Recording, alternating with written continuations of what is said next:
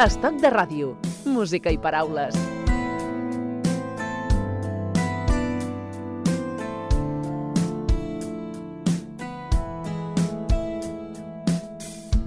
He visto las estrellas a pesar del odio, a pesar de ustedes y a costa de mí. He cruzado el miedo a pesar del temblor, a pesar del llanto, a costa de mí. He brillado bajo el sol, a pesar de las manchas, a pesar del eclipse, a costa de mí. Y yo a pesar de mí me he sentido libre, tan solo un momento y he sido feliz. Y ahora acá no soy mayor, me doy cuenta al menos, vislumbré el sentido del caminar. Se trata de sonreír, sonreír a los otros, abrazar la vida, abrazar la vida. He visto más verdad dentro de tus ojos que en todos los versos que pude escuchar. Oye, esto de abrazar la vida es una expresión que eh, la haces mirándote al espejo o que se lo cuentas a alguien. Es decir, cuando dices abrazar la vida es que te quedas, te lo dices a ti mismo o es un recado, una invitación, una sugerencia, una propuesta. Manolo, pues creo que en cierta manera son las dos cosas.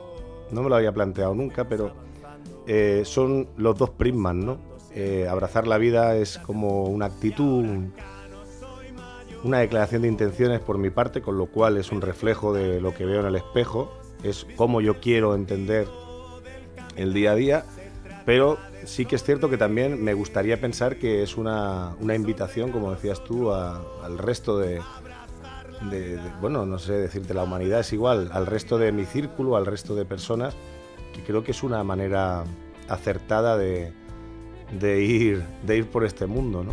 Javi, porque tú eh, cantas eh, para satisfacción eh, tuya o para lanzar mensajes, eh, para lanzar ideas, eh, para trasladar eh, eh, reflexiones eh, a, la gente que eh, escucha. Porque es una, una ventaja que tenéis los creadores, ¿no? Porque con una canción puedes contar una historia de amor, una historia de, de desamor, lanzar una, una reflexión sobre cualquier aspecto del medio ambiente, de la sostenibilidad, eh, de la sociedad, de la convivencia, de cualquier cosa, ¿no? Eso es una gran ventaja que tenéis los creadores. Eh, yo no puedo hablar por el resto de creadores, sí que hay una capacidad de, de llegar a otras personas, de hacer reflexionar, sea 10, sea un millón, ¿no? Mm, yo sinceramente creo que nace, nace en mí, porque yo tampoco planeo mucho cómo van a salir las canciones. De hecho, en alguna ocasión te he explicado, ¿no? El proceso creativo mío es como, no sé cómo decirte, entrar en trance o ser canal de algo y sale la melodía con la letra prácticamente parejo y sale todo muy rápido. O sea, que se te ocurren las cosas y ya está, ¡pum! Supongo que van macerándose en mi, en mi, en mi mente o, o en, o en mi corazón, Pero pero, que- salen a, a- a bote pronto. ¿Pero qué te pones? ¿En modo creación? Es decir, No, como, no, no. coges el teléfono y pones modo avión, no, Pues, me pongo en modo creación. no consigo dirigirlo. ¿No? Ojalá. ¿No? No consigo dirigirlo. Tampoco sé si sería bueno. No lo sé porque no lo puedo hacer. Eh, es que de repente eh, un día he cogido la guitarra y he estado jugando un poco con la, con la guitarra y, se ha definido una, una estructura armónica de acordes y de repente en otro momento que cojo la guitarra, que es muy poco, pues sale todo como un torrente. Entonces, en ese sentido, lo que sale es muy verdad mía. A partir de aquí, supongo que, bueno, dentro de, de lo que es eh, la sociedad, pues la verdad de uno, pues a lo mejor es verdad compartida, ¿no? Javi Jareño, bienvenido a Stock de Radio. Muchas gracias, Manolo. Un placer estar aquí.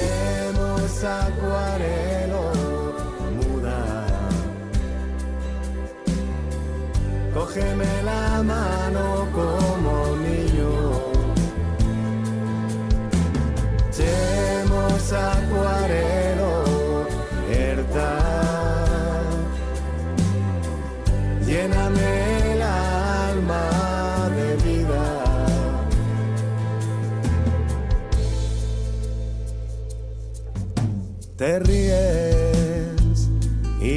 que desprendes.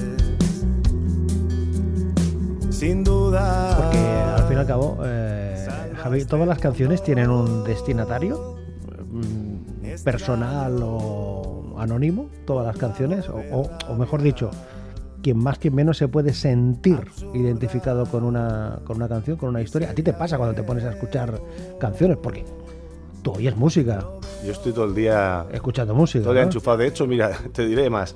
Eh, el equipo que tengo IFI en casa, Sí. eh, yo en, en casa no tengo tele. Hace 11 años eh, lo dejé con una pareja y le dije, Lucía, llévate la tele.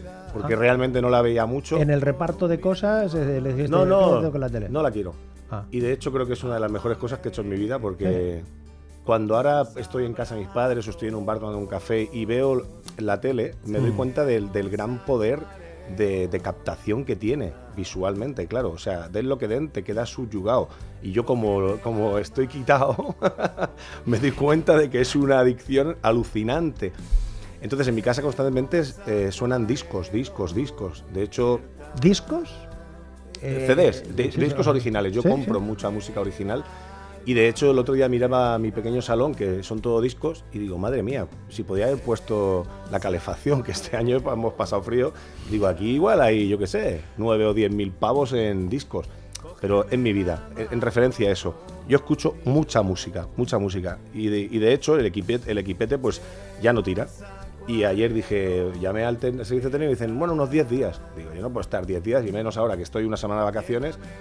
Pues me, me- eh, miré un equipito y ya lo he encargado. O sea, quiero decirte que tampoco es que me sobre los 350 euros, pero yo no puedo pasar sin escuchar música. Es lo que hago todo el día.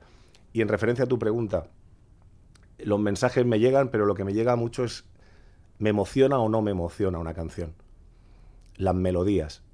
Mm, Yo recuerdo en mi vida... La, tres o- melo- ma- la melodía más que la historia, en fin. Sí, ¿Sí? Sí, a mí lo que me lo que me lo que ¿no? Lo que me emociona profundamente es las melodías. Yo recuerdo puntazos con recuerdo escuchando a Bob Marley con 17 años, que yo no lo había escuchado en una cinta y escuchar Is This Love y ponérseme o sea, todo el cuerpo como como eléctrico, una sensación de que me tuve que poner levantarme y ponerme a andar por el pasillo de casa de mis padres con con el auricular o escuchar el sitio de mi recreo de Antonio Vega y también sentirme temblar. También me, ha pasado mucho con canciones de Manolo García. Recuerdo Zapatero, por ejemplo, que, que- era como que me ponía en combustión y me hacía cuestionarme un montón de cosas. A mí, evidentemente, luego las letras eh, es el eterno debate, ¿no? Pero bueno, es una alquimia. Yo creo que hay una melodía y hay una letra que te llega. Pero a mí lo que me, lo que me, lo que me hace estallar por dentro son las melodías. Porque Bob Marley, mi inglés es justito, pero es que Bob Marley tampoco hablaba un inglés ortodoxo. O sea que yo no tenía ni idea de lo que estaba diciendo el genio jamaicano. Pero a mí recuerdo, con 17 años, sentirme como, como volar. Era espectacular. Y todo eso, eh, al- dices que has estado escuchando siempre música, ¿eso te ha ayudado, te ha acompañado, te ha empujado a que eh, la guitarra y tú, eh, con tu familia, que ahora hablaremos de ello, el empuje sea que yo quiero ser un creador, yo quiero dedicarme a esto, yo quiero cantar, quiero contar historias? Mm, ¿O yo- no? Hay un pozo de música en mí que cristaliza en, en- algunas composiciones. Es evidente, ¿no? Cuando, o cuando lees mucho, yo soy un gran lector, te van quedando capas, capas de, de reflexiones que no sabes muy bien dónde las interiorizas, pero luego salen, salen a flote, ¿no? Creo que es eso, es un proceso embrionario de algo que luego cristaliza en canciones tuyas o en maneras de vivir. Es algo mágico, pero debe ser así, porque es que si no tampoco tendría sentido. Si pudiéramos controlarlo, pues no sería, no sería música, no sería literatura, no sería ese sentido mágico de la vida, ¿no? Miraba aquí en los papeles, eh, Javi, y este es el, el quinto. ¿Cuál- cuál- Este es el quinto disco eh, ya. El quinto, el quinto disco. Soy un puretilla ya. Quinto disco. Y, y cuando te miras en el espejo, dices, cinco discos atrás, cinco discos atrás. Pues de hecho, yo que sé, es mi descendencia, ¿no? Yo no soy padre y cada vez me doy más cuenta que lo más importante en mi vida es, es la música, ¿no? Y que cuando estoy en el escenario es que soy muy feliz. El otro día me decía un cliente mayor donde yo trabajo en fotografía, me decía, Javi, uno es lo que se siente. Y me pareció una reflexión muy acertada. Y yo me siento yo cantando, tanto en mi casa tranquilo como, sobre todo, proyectando a, a personas que me están escuchando y que en cierta manera se está estableciendo un vínculo, una complicidad. Me siento muy, muy libre en ese momento. Claro, eh, eh, decíamos que este, el, el, Abrazar la Vida es el quinto álbum, pero tú sobre todo, Javi, te dedicas, eh, aparte de componer y de eh, grabar, actuar. Tú lo que no paras es de estar cantando en locales pequeños, locales medianos, eh, con el tú a tú, con la proximidad de, de la gente.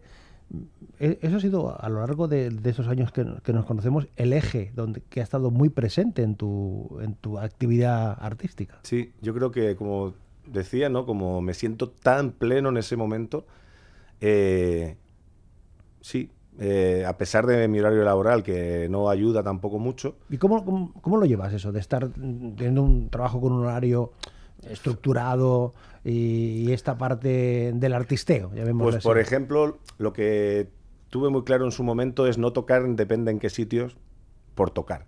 O sea, si para mí lo más importante es mi música y ya trabajo en otra cosa para poder pagar la hipoteca y para poder, eh, bueno, llevar una vida digna sin joder a nadie, era que como mi música era lo más especial, pues yo iba a tocar como Javi Jareño mis canciones, donde yo creyera que el público que viniera iba a estar bien, yo me iba a oír bien, eh, los dueños del local iban a ser gente con una empatía. Nunca he dejado de trabajar en otra cosa para malvivir de la música, precisamente para evitar esas penas profundas que es ir a tocar a un sitio donde, donde ni el dueño cree en la música, donde te pone a cubrir huecos donde no hay nadie en su local o donde vas simplemente a estar en una esquina figurando cuando nadie está pendiente de lo que quieras ofrecer. Pero eso es un sacrificio también, ¿no? O sea, estás renunciando a, al desarrollo total de esto de, de ser un músico sí, más... Sí, eh, es, es bueno, es una... Eh, hay muchas contradicciones en la vida, muchas. Pero yo siempre he puesto por encima, aunque a veces me lo cuestiono, eh, salir de cada uno de mis conciertos feliz. Feliz y con ganas de seguir haciendo música. Porque la otra opción, que es tener que tocar en cualquier sitio todas las veces posibles para pagar tu alquiler o para subsistir, eh, yo que voy a ver a muchos compañeros míos, es, eh, es muy triste. O sea, es... Eh, las personas que nos dedicamos al tema artístico, para bien o para mal, tienes una sensibilidad especial y esas, esos momentos duros donde te das cuenta de que estás siendo ignorado y que no tienes ni, es que no tendrías ni que estar ahí, porque no tiene sentido, te vas fatal para casa y es el, es el tema que mucha gente va dejando la música. Primero porque por lo que sea en un momento dado la gente no responde, no te hablo de centenares, te hablo de gente que pueda ir 40 personas, 50 a pagar una entrada mínima a verte. Eso en el mundo en el que estamos actualmente es un éxito y de hecho tendría que ser el punto de partida de cualquier autor, pero realmente es lo que es, ¿no? Pero yo no he querido eh, matar mi música para tener todo el día para mi música. Mi música no, no me gano la vida con mi música, pero me da la vida. Entonces soy muy selectivo. Para temas solidarios eh, voy donde me digan y simplemente voy a aportar, no a, no a figurar. Pero cuando es un concierto de Javi Jareño, yo pienso muy bien dónde toco.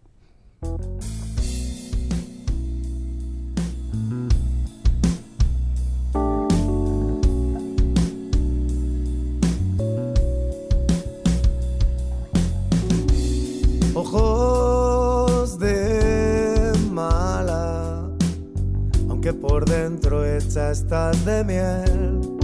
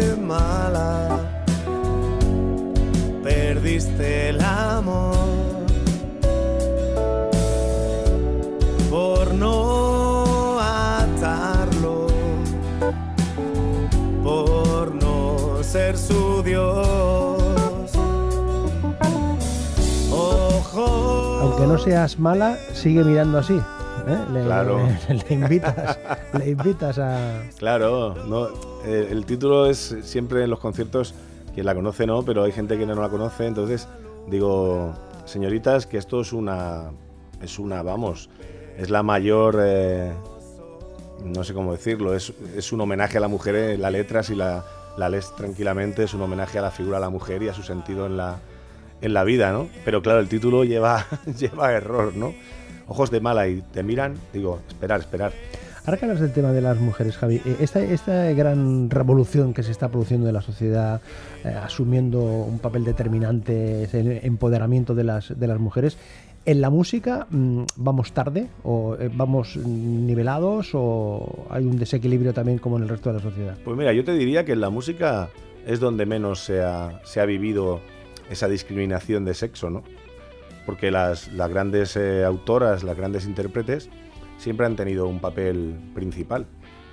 Quizás lo miro mm, de una manera poco fiel a la realidad, pero yo entiendo que, no sé, yo en, mi- en esos armarios de, que tengo con 800 o 900 CDs, eh, hay muchísimos CDs de, de- de- de músicas, ¿no?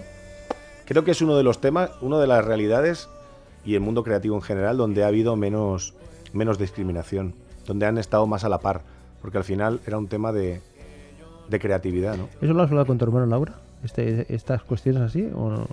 Porque tu hermana en, en- en la música y en tu vida, eh, tú siempre que lo, lo has puesto en valor eh, permanente. Sí, ¿eh? Laura es una, es una persona maravillosa que tiene una sensibilidad fuera de lo normal, que escribe de una manera sublime, diría, que canta precioso.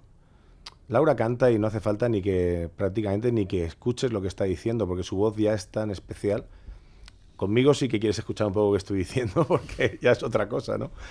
Laura es, es un ser de luz y, nos une muchas cosas. Nos une el mundo creativo, nos ha unido también por cosas de la vida el, tema del trastorno mental y su posterior, eh, el posterior activismo, ¿no? Y, y dar la cara públicamente. Y tenemos una relación muy estrecha, muy estrecha con Laura. ¿Más con tu hermana que con tu padre? Porque tu padre, José, también ha sido... Bueno, claro, es que con mi padre eh, comparto algunos temas en mis conciertos y, y hay un. ¿Y cómo se lleva eso de rollo. estar ahí con, con tu padre? Es que mi padre me ha, saba- me ha sacado de mil apuros y siempre ha estado ahí con ese temple suyo, esa disciplina y ese saber estar. Pero es que yo, mi padre, lo entiendo como un gran amigo. Es que yo pienso en mi padre y pienso en un compadre, nunca mejor dicho, ¿no? Aunque cuando yo he tenido eh, mis caídas, he tenido problemas en mi vida, él siempre ha estado ahí, ¿no? Muy cerca, pero sin, sin ahogarme. Es un hombre muy inteligente y una gran persona. De hecho, tiene una nobleza mayor que la mía. Yo no soy tan noble como él. Oye, este eh, abrazar la vida, eh, has aprovechado también para mm, visitar algunas canciones de otros compositores, ¿no? Sí. De otros compositores. Y decidiste apostar por una canción de, de Toti Sule. ¿Por qué? ¿Por qué Toti Mira, Sule? de hecho, abrazar la vida eh, ha sido abrazar la música también. Yo me di cuenta de que esa declaración de intenciones o ese mantra, ¿no? Por decirlo de alguna manera, que era abrazar la vida, iba a ser íntimamente abrazar la música y por eso abrí mi disco a muchísimos compañeros y compañeras, hay más de 25 colaboraciones, brindarles ese momento de estudio, esa magia, ¿no? Y además, huyendo del egocentrismo de todos los autores, que solo quieres eh, hablar de tu, de tu libro y sobre todo en un disco tuyo, meter tus canciones, creí que era el momento de grabar canciones que a mí me emocionaban profundamente y, bueno, y quedarme a un lado. Y entonces lo hice con una canción del Mestra Toti Soler, Lieves Liet, que Toti Soler es un... Yo escucho mucho Toti Soler en mi casa, es un tío que escuch- su música eh, para el tiempo, es, entras como en un trance súper agradable, ¿no?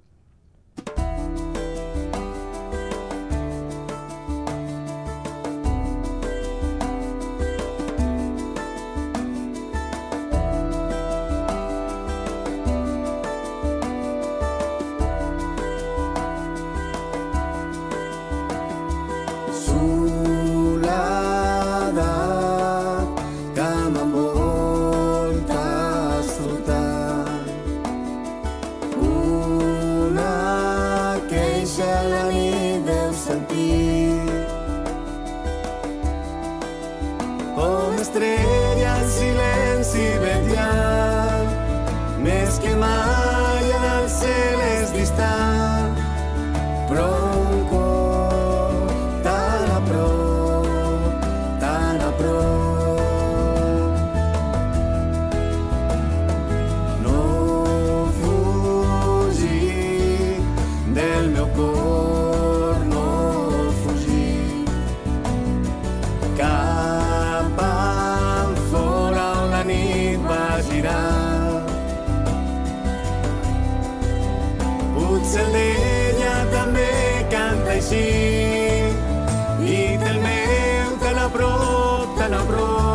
Escuchas, ¿cómo te escuchas? ¿Cómo te sientes? Te lo decía antes, ¿no? Fuera de antena, que no, no suelo escuchar mis discos, pero la verdad que este disco, Abrazar la Vida, suena realmente bien. Hay una producción genial de Mar Ferrando. Te convence, te convence. Sí, sí, creo que, que, bueno, que está a la altura de lo que yo puedo ofrecer en directo y que tiene todo el amor y todo el buen sonido que se merece mi quinto hijo, ¿no? Oye, eh, hay una pieza mm, eh, también, el 1111, ¿no? Se 1111, de mi compadre Miguel Ángel Bueno, y también conoces. También, también. Y el Oye Niña. Oye Niña, de nuestro añorado Hilario Camacho, ¿no? ¿Por qué coges esa pieza de, de Hilario? E, mira, esta pieza para mí es una pieza, es una canción que tiene mucha magia en el sentido de que yo Conocí a Hilario por una profesora mía de literatura, cuando yo tenía 17 años, y me encantó su manera de tocar, su manera de cantar, sus letras, y lo fui siguiendo. Era un, era un músico con mucho reconocimiento, pero no muy popular. Y en el año 97 compré un disco suyo en directo y conocí Oye Niña, y es una canción que me, que me flipaba. Mm. Y de hecho, una temporada que estuve en Madrid, eh, hace 20 años, la, cantaba, recuerdo la cantaba en la calle y la he cantado siempre mucho. Es una canción que me he sentido muy identificado. Entonces, como es una canción no muy conocida, como es un autor no muy conocido, pero es un autor para mí clave, quise brindarle ese homenaje y quise cantar una canción que para mí siempre ha sido espectacular. ¿Y cómo te has traído la guitarra? Y hemos convenido con, eh, con Javi que nos vas a hacer aquí un pellizquito, aunque sea un pellizquito, ¿no? Será un placer eh, recordar a, a Hilario, a pues don Hilario Camacho. Pues tú tienes la guitarra, están los micrófonos, Juan Sánchez dice que adelante, o sea que cuando quieras. Niña, yo me vuelvo loco por conseguirte y hasta diría que solo por verte, que feliz sería con un beso tuyo. Triste yo me veo llorando por tu ausencia, por el adiós, por tu indiferencia y esa amargura mía que nunca se acaba. Somos muy malos amigos en realidad. Prueba de ello son tu ausencia y mi soledad. Oye niña, por más que quiero olvidarte, más dentro de mí te quedas. Yo te quiero enamorar. Pues la pena que siento por ti es muy honda. Grande Hilario. Hasta luego, Javi Jareño. Cuídate mucho, Manolo.